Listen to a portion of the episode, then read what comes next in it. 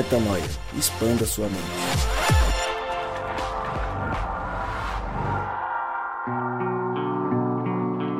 Está no ar mais um podcast Metanoia e você é muito bem-vindo ao podcast Metanoia número 180. Como eu sempre digo, meu nome é Lucas Vilches e estamos juntos nessa caminhada. Lembrando você que toda terça-feira um novo episódio é lançado e você pode acessar todos os nossos conteúdos lá no nosso site, portalmetanoia.com. Cá estamos juntos mais uma vez para continuar a nossa série sobre Apocalipse as cartas às igrejas descritas nos primeiros livros de Apocalipse. Já estamos falando sobre o tema há alguns episódios, desde os 176. Então, até antes de introduzir todos que aqui estão mais uma vez com a gente, aquele convite. Se você chegou agora no 180, eu peço que você volte lá no 176, escute passo a passo, episódio a episódio, depois volte aqui para continuar a série com a gente. Tá certo? Gabriel Zambianco, você tá felizinho? Você tá bonzão? Você tá legal? Tô feliz, tô legal. Tá tudo bem, graças a Deus. Tá estudando Apocalipse legal? Eu vi uma foto sua aí no ambiente. Onde? Onde? você tava? Onde? Não sei, você tava num ambiente Jerusalém, eclesiástico. talvez é o eu quê? fui- Jerusalém? Ah, sim, esse Estudando? sábado passado Tava estive, estudando? estive lá na, na congregação de Diadema, ali na igreja central. Um lugar muito agradável, pessoal Você muito estudou? bacana. Você tá pronto pro episódio de hoje? Com certeza, né, Lucas? É sempre um prazer, a gente sempre vem estudado e, é, no caso, a gente deixa mais Deus falar nesses momentos, né? É, Deus e os Isso, amiguinhos, deixa né? eles falarem, né? Deus Cara, e os amiguinhos. é através de mim e apesar de mim. né? Entendi. Então hoje a gente tem duas pessoas aí que são experts, fora o nosso amigo. E tem três leigos aí que Ah, tá, tamo aqui, né? Estão aí pra fazer esse É contrapeso. isso. senão, A gente... senão fica ali só na teoria, Fica os fácil, caras né? não têm experiência Fica de fácil, vida igual né? a gente tem. É isso. É Então só tá teoria, teoria, teoria. bom. Bom, bom demais ter você, viu, Gabriel? Opa. Sentimos sua falta no último episódio. Mandar um abraço aí pro, Manda. Pro CrossFit. Júnior. Não, pessoal do CrossFit sempre. Pro Júnior, pra Aninha, pro Peu, pra Jéssica, o pessoal que tá lá no Canadá, Jordânia. Mandar um abraço pra eles aí. O pessoal lá de Santo André, cara. Acho que é isso aí. Tá bom. Obrigado. Passa o microfone pra quem tá do seu lado, então. O Irã. O Irã tá te olhando com cara de, de triste lá que você roubou o microfone Ô, dele. Iranzinho, coisa linda. E aí, Irã? Você tá na paz? E aí, tudo na paz. Tá pronto? Tudo pronto aqui. Sempre, né? Sempre. Então Vamos tá bom. começar. Bom demais. Joab, Opa! você tá bem? Bom demais bem. ter você de volta aqui. Pô, pra mim é um privilégio, Mais um episódio juntos. Muita coisa pra gente falar legal, hein? Se Deus quiser, tô pronto. Boa. Rodrigo Maciel. Cara, eu queria começar aqui mandando um abraço pra Leonardo Diniz, de Caratinga, Minas Gerais. Tá aí. É um ouvinte exímio aqui do Metanoia. É, encontrou com um amigo do B lá em É verdade, Caratinga. ele contou essa história pra mim aí. E aí pediu pra ser lembrado aqui. E com certeza você vai ser lembrado aqui, porque o Metanoia existe pra pessoas como você, que dão a a audiência necessária aqui pra gente e que compartilham o reino de Deus com a gente aqui também. É, então estamos esperando seu e-mail, viu, cara? Estamos esperando seu e-mail aí, não esquece não, podcastmetanoia, arroba gmail.com. Manda e-mail pra gente aí contando um pouco da sua história, que a gente quer contar um pouco da sua história aqui também. Mas por hora a gente quer te mandar um abraço e te agradecer por estar junto com a gente aí em todos esses momentos, tá, Leonardo?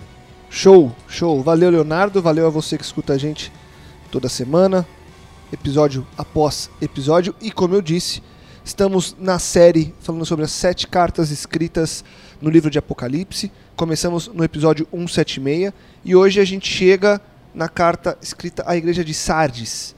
Está lá em Apocalipse 3, 1 a 6. Como eu sei que vocês vão ter muita coisa para falar, eu vou ler, pergunto, faço a primeira pergunta só aí vocês conversam. Aí eu vou fazer joquem pouco com o Gabriel aqui de lado. Então vamos lá, eu vou ler Apocalipse 3, 1 a 6. Ao anjo da igreja em Sardes escreva: Estas são as palavras daquele que tem os sete Espíritos de Deus e as sete estrelas. Conheço as suas obras. Você tem fama de estar vivo, mas está morto. Esteja atento. Fortaleça o que resta e o que estava para morrer, pois não achei suas obras perfeitas aos olhos do meu Deus. Lembre-se, portanto, do que você recebeu e ouviu. Obedeça e arrependa-se.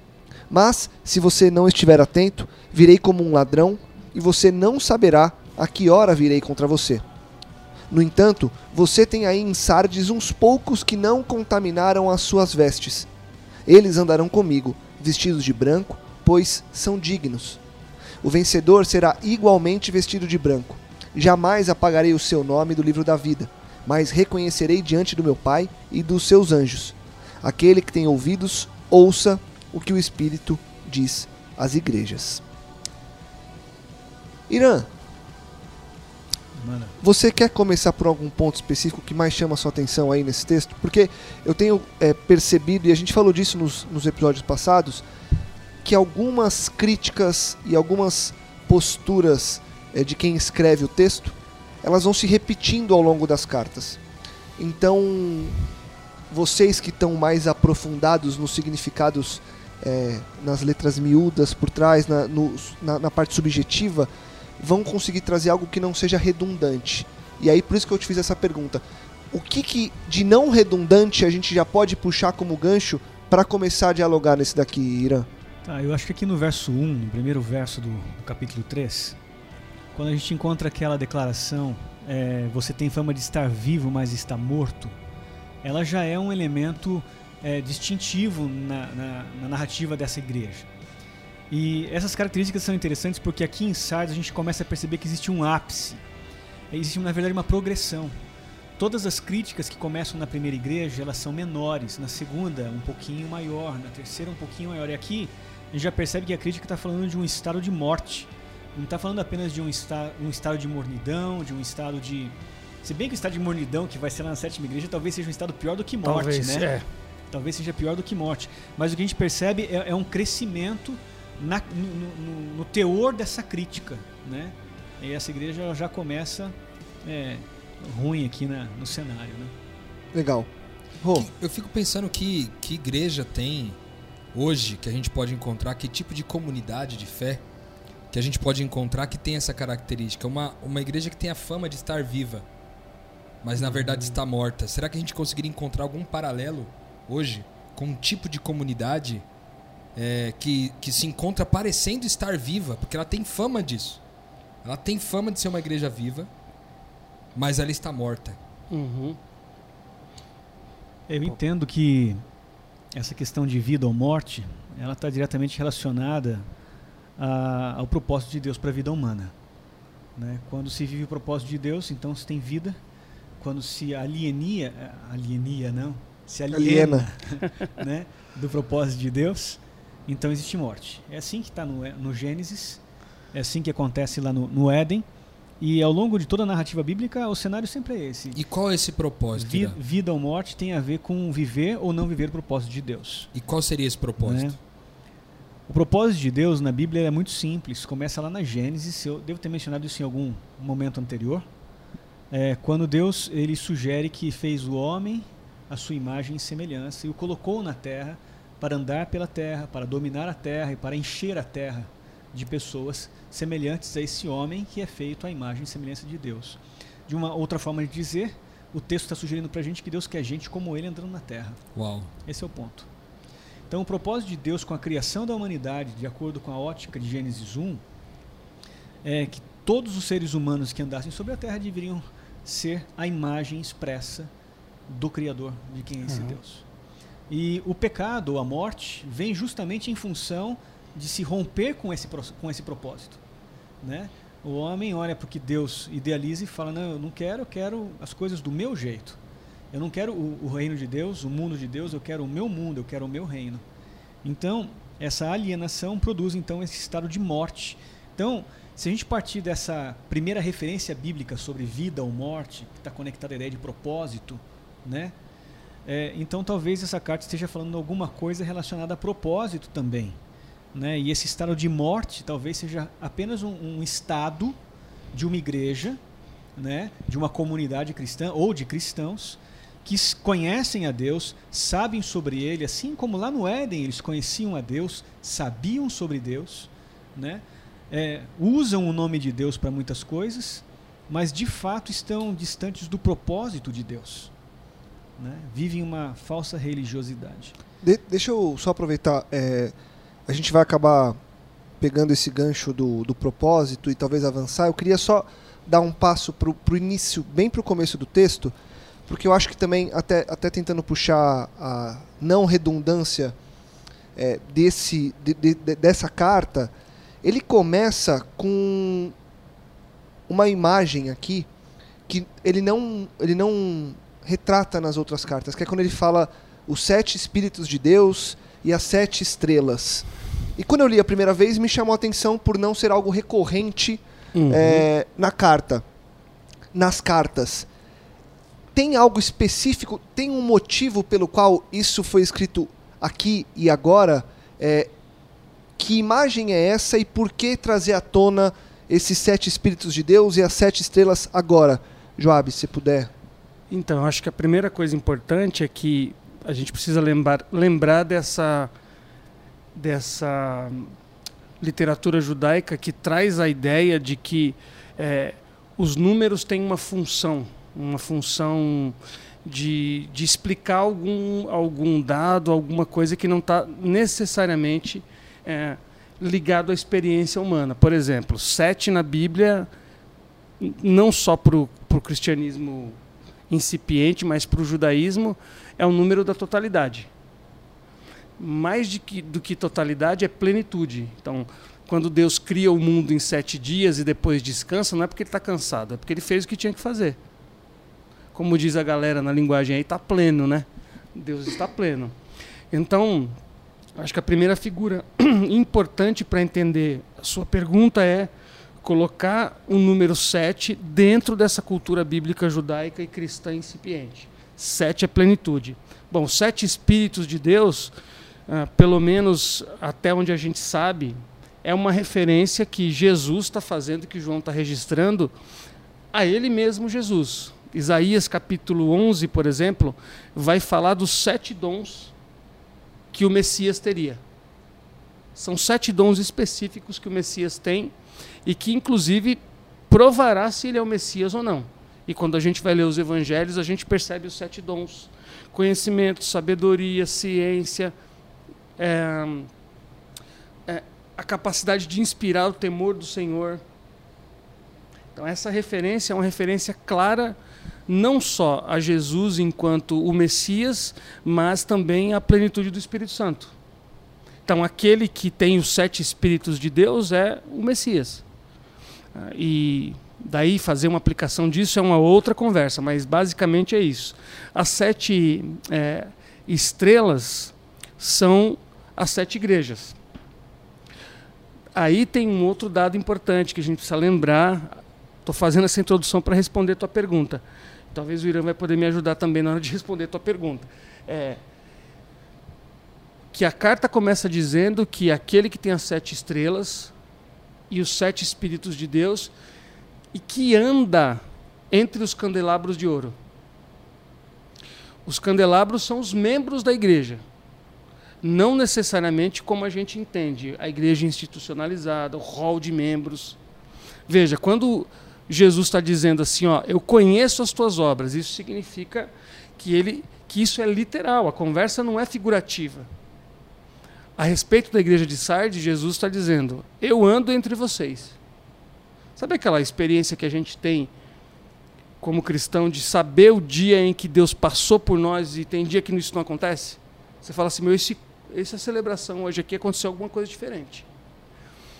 Na minha interpretação, eu entendo exatamente isso. Essa afirmação de Jesus de que ele sabe e conhece as obras, não é porque alguém disse para ele. É porque ele, como dono da igreja, anda entre os membros da igreja. De novo, o membro não é o membro arrolado no hall de membros, é o cara que segue Jesus, que pode estar incluído no hall de membro de uma igreja e pode não estar.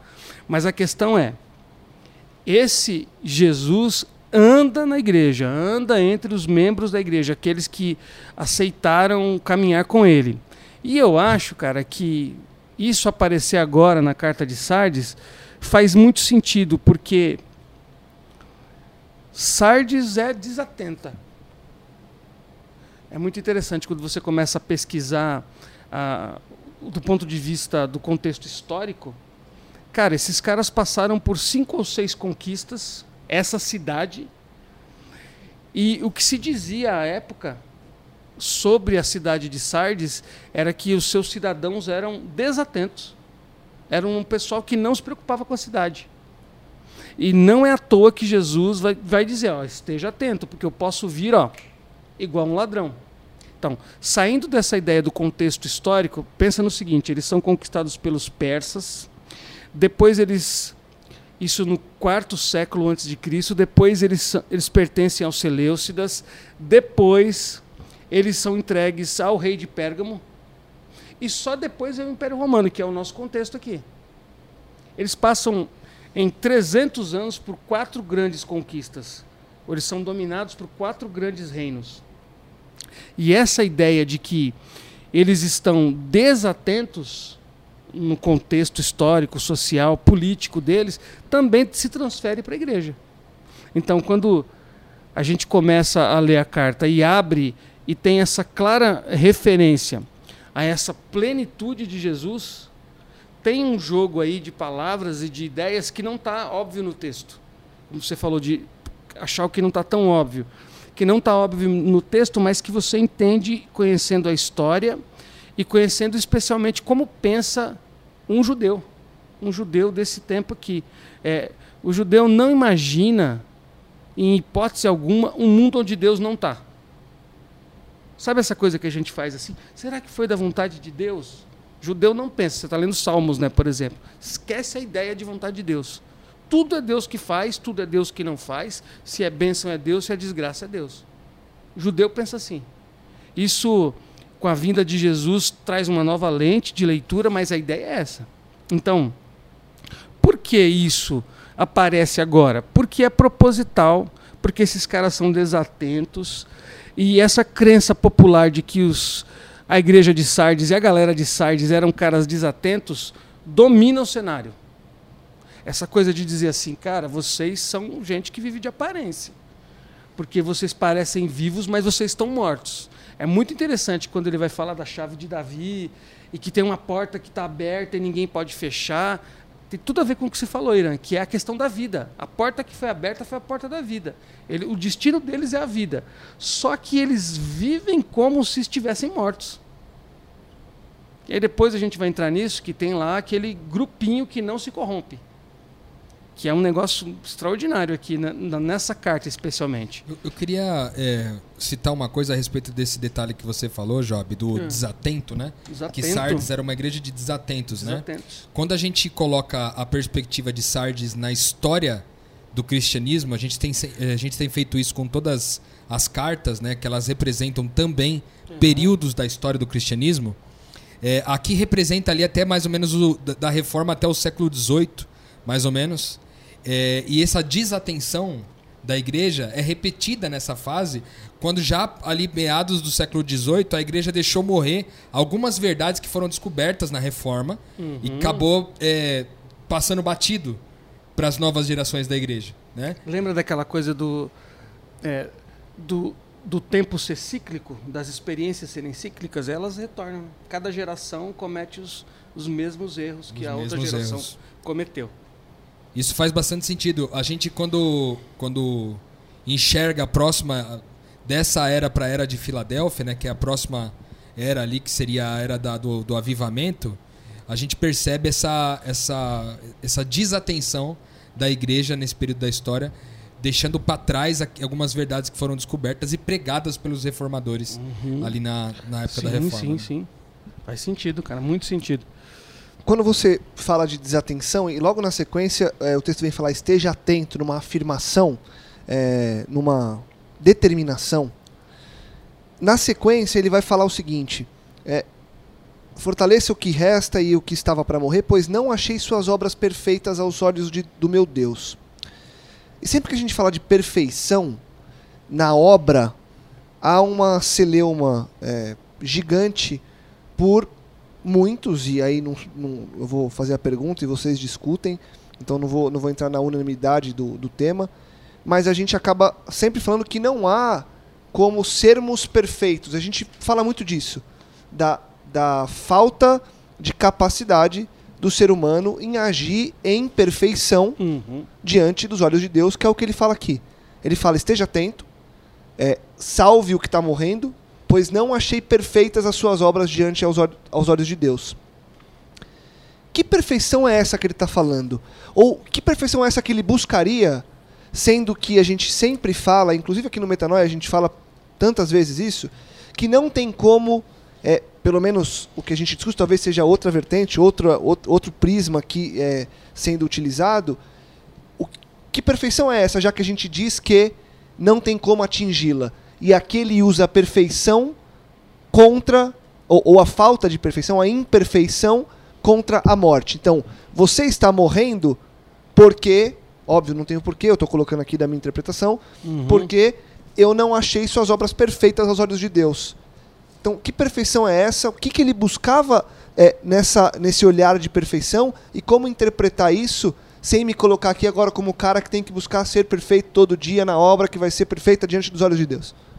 Eu acho que o ponto em toda a Bíblia é que é necessário a gente sempre ter em mente quando a gente está lendo o texto é essa questão do propósito de Deus. A Bíblia ela, ela é revestida disso o tempo todo, né? Uma outra forma de falar sobre o propósito de Deus é a vontade de Deus, Uhum. né? A vontade de Deus é, é uma quase que uma expressão sinônima a essa ideia de propósito, né? Que é, é o ideal de Deus para a vida humana.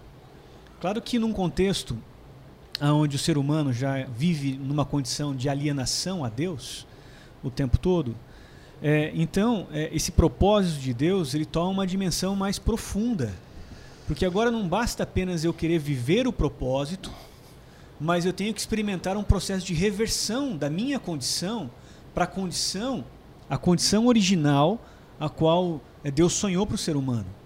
Então, talvez essa questão de perfeição ela esteja muito mais relacionada à, à ideia de, do caminho em si, a ideia da jornada, a ideia da busca pelo propósito, a ideia de viver esse propósito ou não. Né? É, santidade na Torá, por exemplo, tem a ver com processos de, de serviço, de missão. Uhum. É santo aquele que está engajado no processo de salvar, de estender a libertação, de estender o reino de Deus, de ser gente como Deus numa terra é, que não vive como Deus.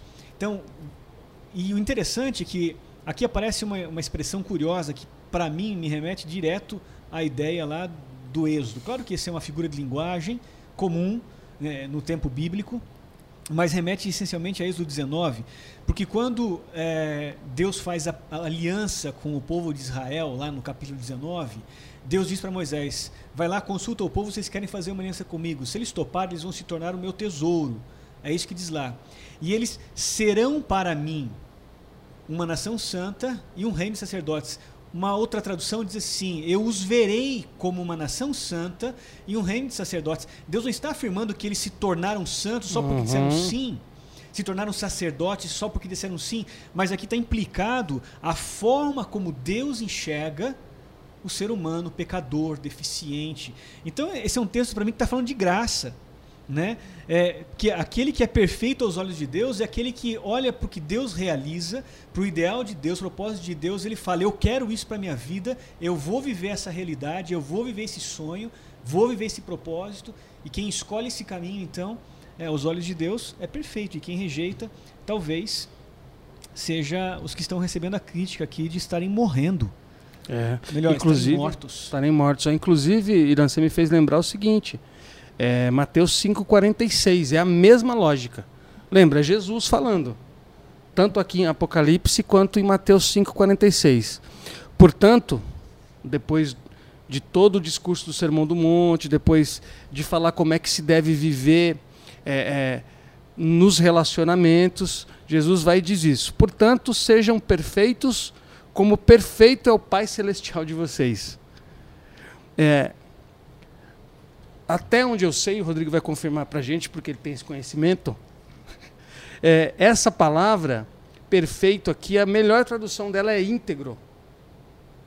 Veja, não tem conotação moral. E aí, quando você traz, Irã, essa ideia do, desse olhar de Deus lá da Torá, é exatamente isso, porque não tem a ver com moralidade. Tem a ver com caminho, com escolha, com decisão, Exatamente. Com, com conversão, arrependimento, Exato. reversão. É a palavra que quiser usar. E, e digo mais, cara, vou voltar aqui para as bem-aventuranças. Ah, a ideia básica das bem-aventuranças é a ideia de caminho e a, a palavra aqui que a gente tem traduzido como bem-aventurado é, na cultura ah, judaica é ashrei. Ashrei ou ashrei é pé. A ideia de caminhada, não é de você alcançar alguma coisa. E isso remete aos salmos, remete a toda essa caminhada do povo de Israel e à jornada espiritual de cada cristão e de cada comunidade. Portanto, essa tradução, e aí eu tenho que fazer uma, uma, um adendo aqui, que é uma das áreas que eu estudo, as traduções que a gente tem que passam pela Europa e pelos Estados Unidos, Pelos puritanistas, né? Os pelos puritanos, puritanos, e trazem sempre essa ideia de moralidade. A gente estava conversando agora ali, como é seu nome mesmo? O Evandro estava falando sobre os salmos. Pô, é muito louco o salmo. Cara, os salmos é tipo o caderninho de poesia do, do Davi, mano. Poesia não tem métrica, poesia não tem lógica. Poesia é coração, brother. É, poesia é, é o cara explodindo um monte de emoções e colocando no papel. Não faz muito sentido. Porque quando a gente está lendo, a gente está lendo com o olho de ocidental. Procurando, peraí, aqui é a introdução e depois. é- Não é uma carta. É um texto que está jorrando de dentro do cara. Tem hora que ele diz assim: Cara, quem me dera se eu pudesse meter a cabeça dos filhos dos meus inimigos na rocha? Davi, o homem segundo o coração de Deus. Entende? Tem uma licença poética, vamos Opa, dizer assim, né? demais. Você falou, demais. você falou sobre a palavra no, na- no original, é, Job, até interessante porque essa palavra que fala do sede santos, né, o sede perfeitos como eu sou perfeito, ela é do grego de teleios, né, que tem essa noção da, do- da, da- da maturidade, né, da, in- da integridade, né? É isso aí. Quando na verdade essa aqui, o te- a palavra é, perfeitos que é utilizado nesse texto de Apocalipse é outra, é a pleiro Uhum. é, a- ou pleiro, né, que tem um significado mais de um, um nível superior, uma, uma condição além, uma completude. Então, quando Jesus está falando aqui a respeito de não ter encontrado as obras deles como perfeitas, ele não ele encontrou como aquilo que Sardes estava fazendo não compreendia o todo. Ainda faltava muita Faltava coisa. muita coisa. Isso faz muito sentido porque ele tá falando assim, ainda falta muita coisa, então aquilo que te resta, que é completo, então aquilo lá fortaleça. Fortaleça aquilo que te resta. Cuida daquilo. né? Cuida daquilo que te, te resta, pra, que estava para morrer, inclusive, porque, veja, se ele está pedindo para fortalecer aquilo que, que resta, é porque o que resta e que era completo, nessa noção de perfeição do completo que está sendo dito aqui, é, foi esquecido por essa igreja. Em algum momento ela deixou de lado, talvez por causa dessa desatenção que o Job falou. Foi deixado de lado essa, essa parte que resta, que era completa, e aí ele falou: fica atento e fortalece aquilo que te resta e que estava para morrer. Pois eu, na hora de eu analisar suas obras aqui, eu vi que vocês não estavam fazendo tudo que precisavam ser feito. E tem outra coisa, Rodrigo, que tem tudo a ver com o que o Irã falou. O- esse, a expressão aqui é, em Mateus, teleio, é de onde vem a nossa ideia de propósito. Então tem uma relação íntima entre as duas, as duas coisas. O que eu acho que é importante a gente sempre é, carregar aqui a nossa tinta, nosso, grifar bem, é que e- é- essa experiência de perfeição, nós seremos levados a ela. É, é, é a mesma ideia da Jerusalém que desce do céu. Não é a gente que inaugura a Nova Jerusalém, ela desce do céu. Como não é a gente que alcança a perfeição, mas a gente sabe do propósito. E meu pai falava uma coisa que me ajudava demais quando eu era adolescente. Falava assim, ó. É, eu erro, eu sou imperfeito, mas eu gosto mesmo é de acertar. Que é o que o Irã falou. Existe um, um outro, uma outra informação aqui que colabora com tudo isso que vocês estão dizendo, que ela não é tão explícita, mas ela está aqui no texto. É Uhum. só ler com atenção. É porque o texto começa falando sobre os sete espíritos de Deus. E depois vem falando de uma igreja que é imperfeita. Uhum. É evidente que esses sete espíritos é uma, é uma, uma forma de é, grande, né? Macro Sim. de falar sobre o Espírito de Deus, o sete, o número da plenitude, esse Espírito pleno. E se você é, regride um pouco na, na teologia do cristianismo do primeiro século, ali principalmente, é o Espírito que realiza tudo na igreja. É o Exatamente. Espírito que dá a sabedoria, é o Espírito que traz a revelação, é o Espírito que traz a cura, é o Espírito que traz o dom da profecia, o dom da pregação, é o Espírito que converte. Então, o Espírito é o elemento agente em todo o processo. Aham. O texto começa, inaugura dizendo que quem vos fala é, é quem possui o Espírito pleno. Né? Só que vocês não têm uma obra que corresponde a esse espírito pleno. Então, de alguma forma, o texto está dizendo que vocês estão morrendo porque o que falta em vocês, poderíamos dizer dessa forma, é esse espírito pleno. Né? É a possessão desse espírito. É, é- é uma igreja, um, um indivíduo, um coração Repleta do Espírito repleto do Santo, Espírito né? Santo. Faz muito sentido isso. Excelente, excelente. É, e lendo aqui o próprio, na minha cabeça, o próprio versículo primeiro, ele responde bem, né, o que seria essa perfeição, que é essa esse, esse viés de integridade, né? Porque ele tá falando aqui, ó, conheça as suas obras, você tem fama de estar vivo, mas está morto, né? É, com toda certeza ele não tá falando de obras perfeitas, daquelas que a gente fala, cara, essa aqui ficou, ó, tá tinindo. Não, na realidade, quando a gente fala de reino de Deus e de propósito no, no, no reino e para Cristo, eu acho que integridade, né? Você condizer, certo? Então, é, é, a gente escuta muito é, alusões e, e- histórias de pessoas que, pô, doam milhares, né? Doam muito dinheiro, mas, cara, faz na ganância de obter uma bênção. Faz na ganância de se aparecer, né?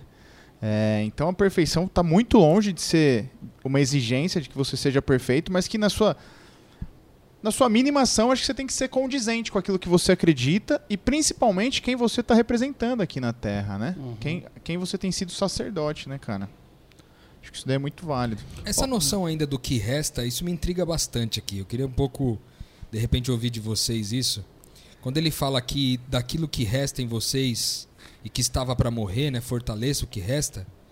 Eu fico pensando aqui no que, que o que, que representa esse esse resto de coisa, esse resto de coisa boa que é para ser eu fortalecido, fiquei né? pensando nisso daí também. Será que não é só a fama?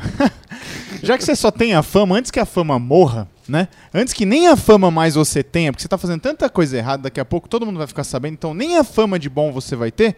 Então corre atrás de pelo menos manter esse restinho de fama que você tem, entendeu? Essa é uma boa Essa é uma boa interpretação. é- interpretação. É, mas eu acho que isso tem, tem muito mais a ver, Rodrigo, com, com o que ele vai falar mais na frente, desse pessoal que não se corrompeu. Os poucos que restaram. Os poucos não que se restaram. contaminaram, Então, não sujaram a sua veste. limpas.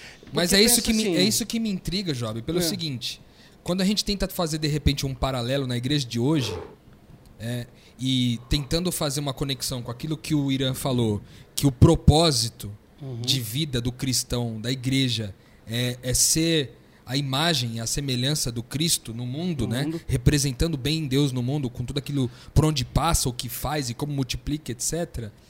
É, esses que não se contaminaram dessa forma e que mantêm as vestes brancas, né? Que são aqueles que são lavados no sangue do cordeiro. Até eu acho que um outro texto, inclusive, que fala é, disso, precisamos depois encontrar o endereço aqui, mas ele fala que nós, aqueles que receberão vestes brancas que foram lavadas no sangue do cordeiro, ou seja, são aqueles que, que são lavados pela graça de Deus, pelo, pelo amor de Deus e, e a noção é, do, da salvação é, pela graça. É, eu olho para esse texto aqui e fico pensando que, de repente, é possível encontrar em muitas das nossas comunidades um grupo pequeno. E às vezes esse grupo é, é, é comumente pequeno daqueles que não se contaminaram com a religiosidade, não se contaminaram com é, a- a- o espírito católico, vamos dizer assim, de, de ser igreja, aquele espírito da, da, da- apenas da devoção e não, e não do relacionamento íntimo, intrínseco. Esses caras, em geral, ficam meio de lado. Uhum. E, aí- e- e Jesus tá fazendo aqui um apelo, tipo assim, meu, se toca com esses caras aí. Entendeu? Porque esses caras. Aí, aí dentro tem os caras que nos contaminaram. Se vocês, de repente, fortalecerem esses caras, pode ser que haja esperança para vocês. Agora, eu, eu pergunto, no nosso dia a dia de comunidade, por que, que isso acontece? Em geral, aqueles que carregam é, essa essência e que mantêm a essência e que não se contaminam com o resto das coisas são sempre colocados à margem. E por causa disso, a igreja, a comunidade vive o que está no centro, quando deveria viver o que está na margem para de repente viver efetivamente, ou seja, para entrar na vida, né? Sim. Como que a gente é, é, consegue analisar isso na vida da igreja hoje? Por que, que a gente faz isso? Por que, que a gente coloca à margem aqueles que de fato estão vivendo e não e não se, se contaminaram, né? Não conta, como diz o texto aqui, não contaminaram as suas vestes. Por que, que a gente marginaliza esses caras? Por que, que a igreja em geral coloca os caras no canto? É, eu penso, eu penso assim, gente, que isso tem a ver com é, o conceito de mundanismo, né? Que é o que a gente está vendo aqui na igreja de Filadélfia, né?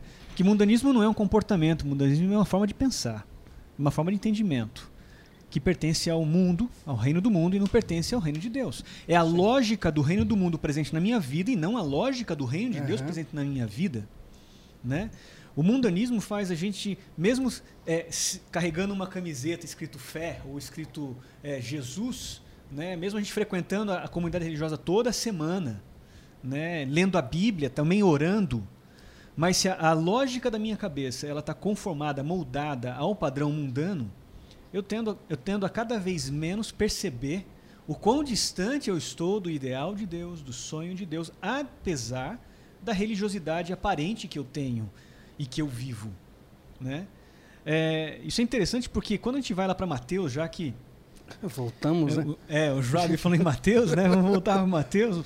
Mateus é um livro interessante porque Mateus, é, basicamente, está fazendo uma crítica aos líderes religiosos. O teor do livro de Mateus é esse. Uma crítica aos, aos fariseus, que eram os líderes religiosos no tempo deles, que rejeitaram Jesus Cristo. Né?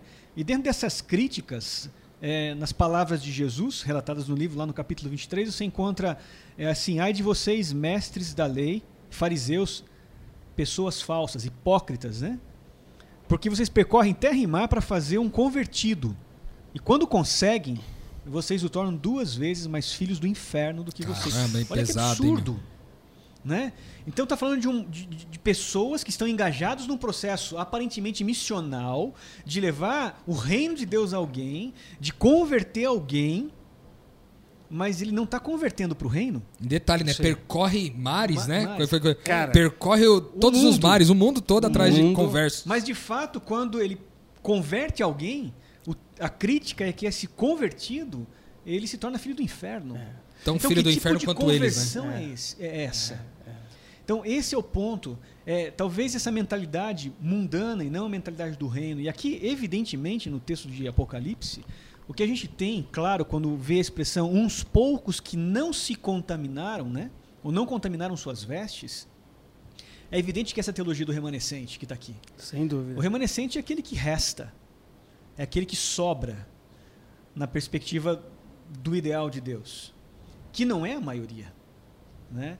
Voltando em Mateus também tem uma outra declaração que eu estou lembrando agora, lá no capítulo 7, se não me engano é verso, eu anotei aqui, é ver- verso 21.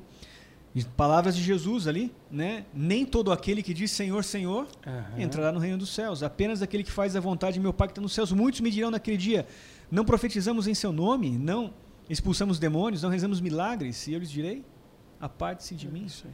Né? Então, Jesus está sinalizando para um tipo de religiosidade que, por mais travestida de cristianismo ela esteja, Uhum.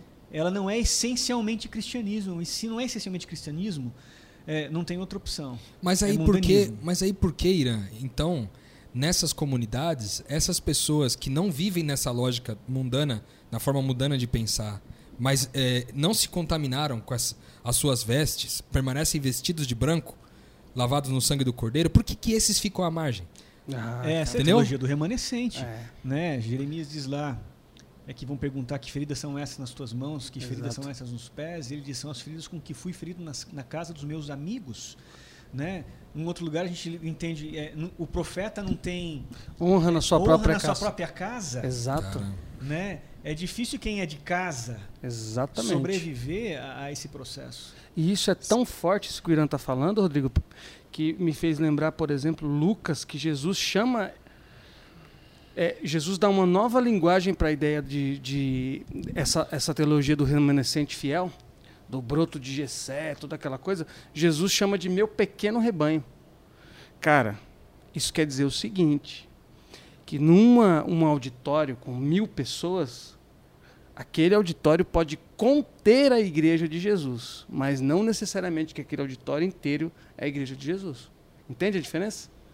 Nós podemos estar num grupo de 10 pessoas que se declaram cristãs. Aí alguém pergunta, mas como é que você sabe que, que você é cristão? Ah, não, eu vou no culto, eu dou dízimo, eu participo da ceia e bababá. E aí Jesus vai dizer assim, ó, gente, é o seguinte, isso, o nome desse negócio é religião.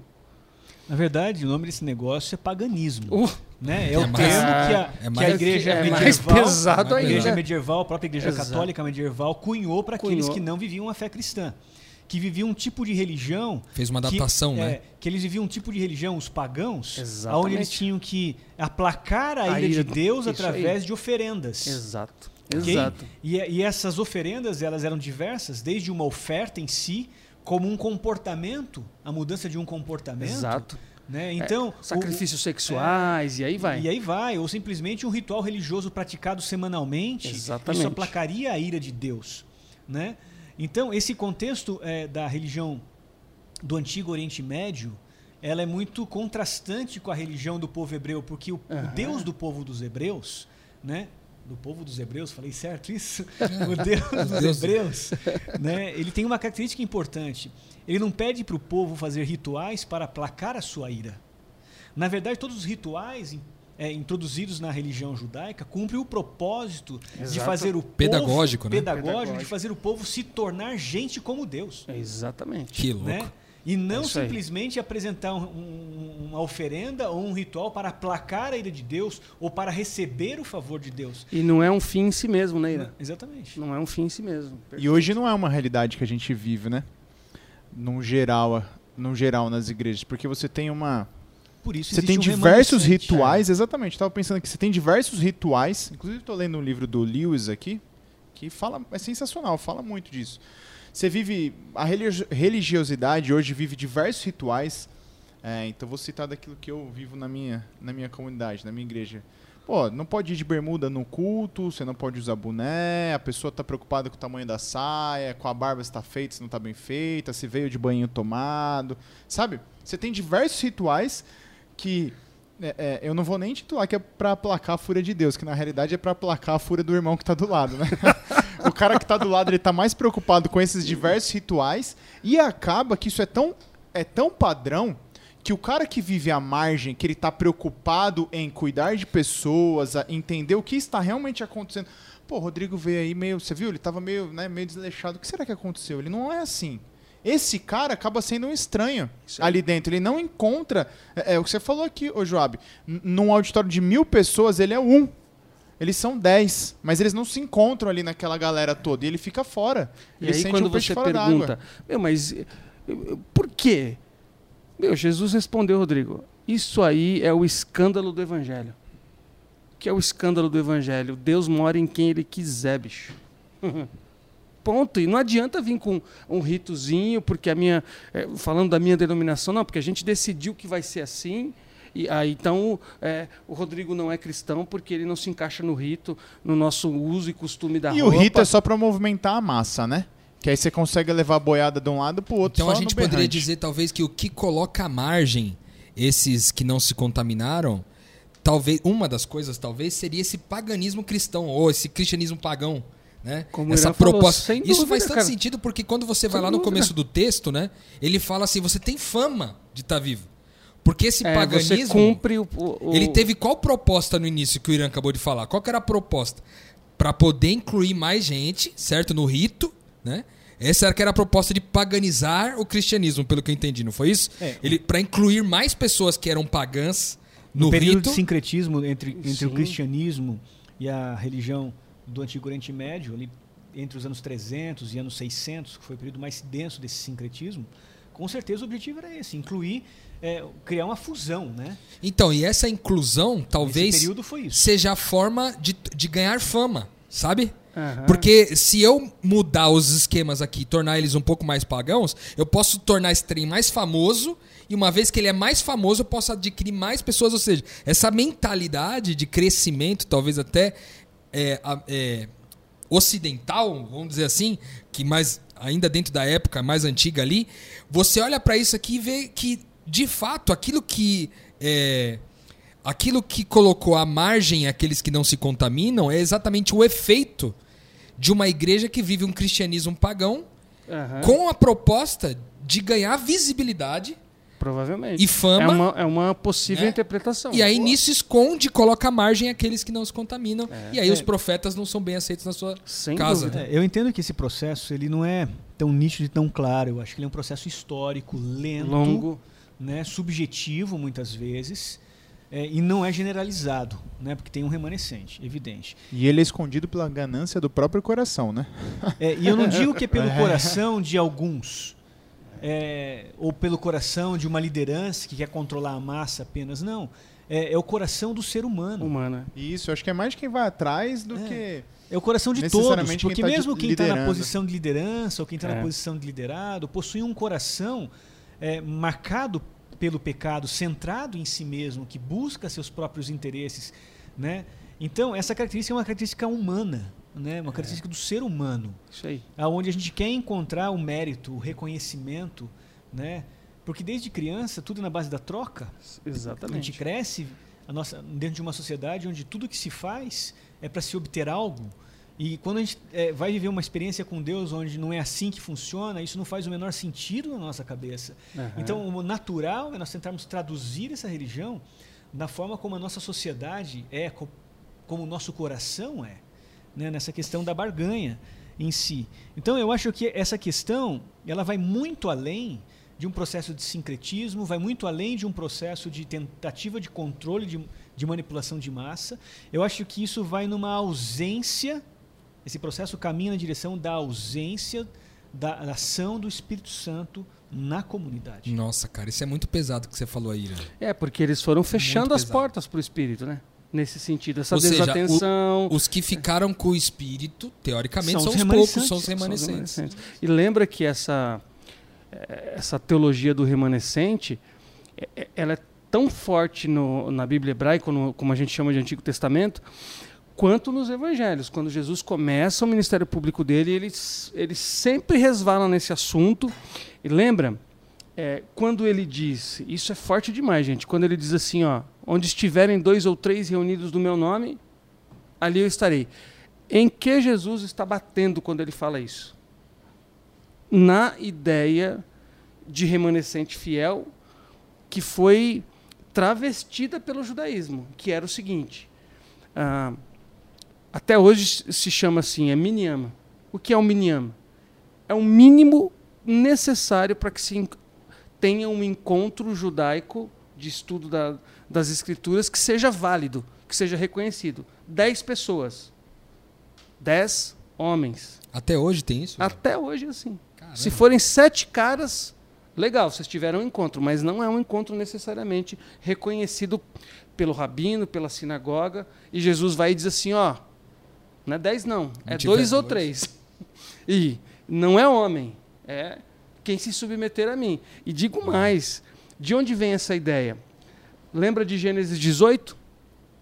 Sodoma, Gomorra, Abraão, a conta vai caindo até chegar em que número?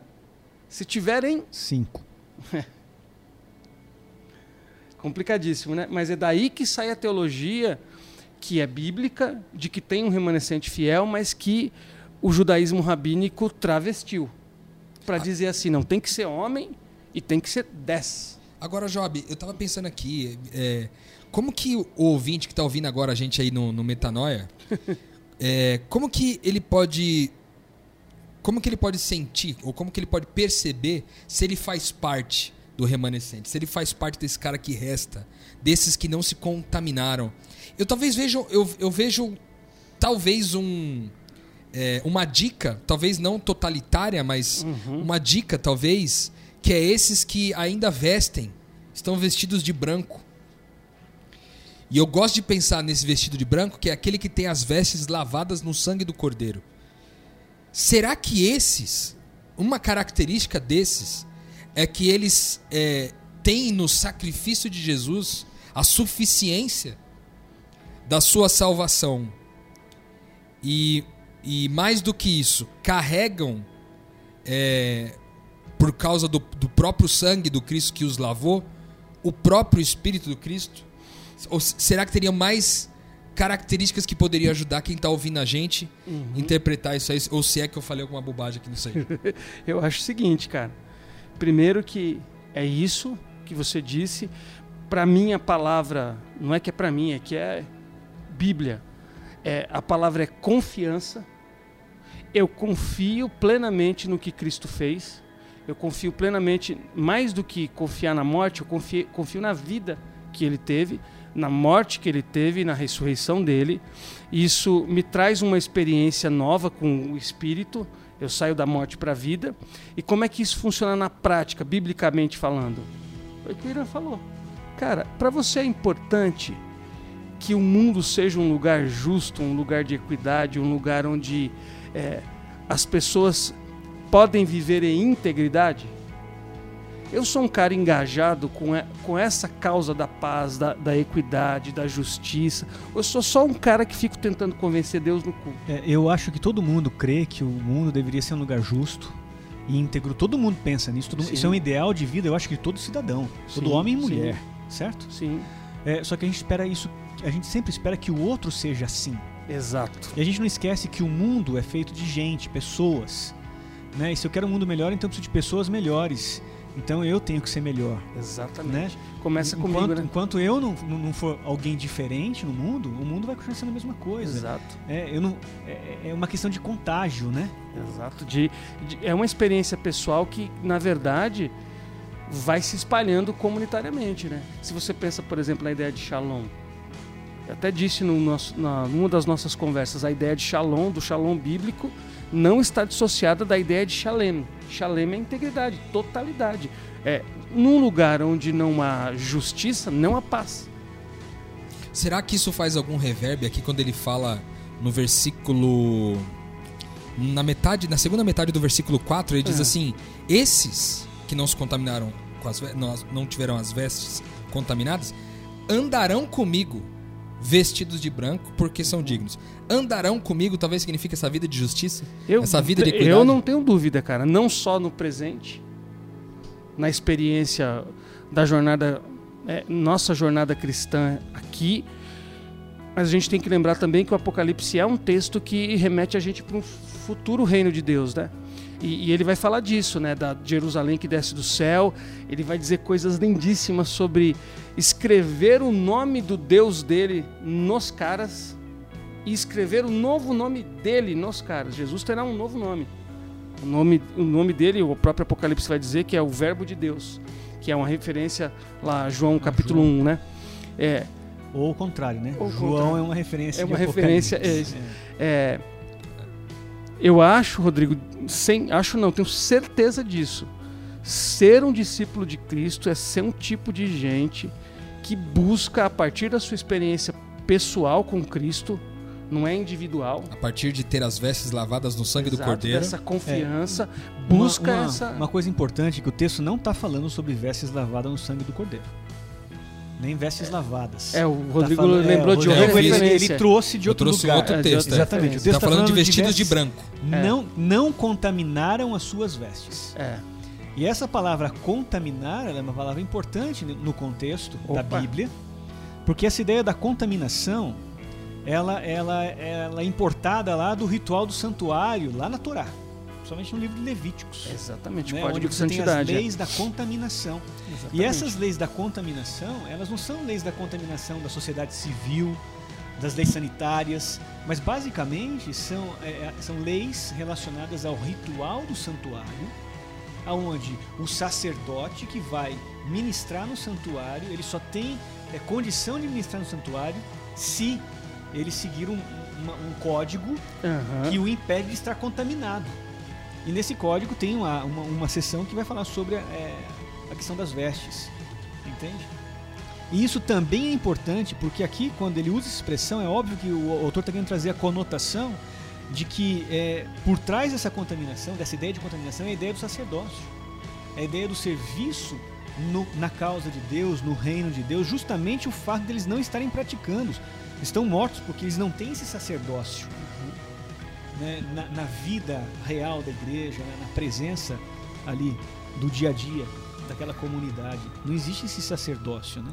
É, faz sentido, porque ele- eles não contaminaram as suas vestes, mas ele continua o texto dizendo, mas e eles andarão comigo vestidos de branco, ou seja, Ele e- tá vestido de branco, que talvez tenha a ideia do lavado no sangue do, do cordeiro puro. antes, né? Talvez puro, puro. mas aí ele volta com essa ideia de não contaminação. Faz É. muito sentido, cara. né?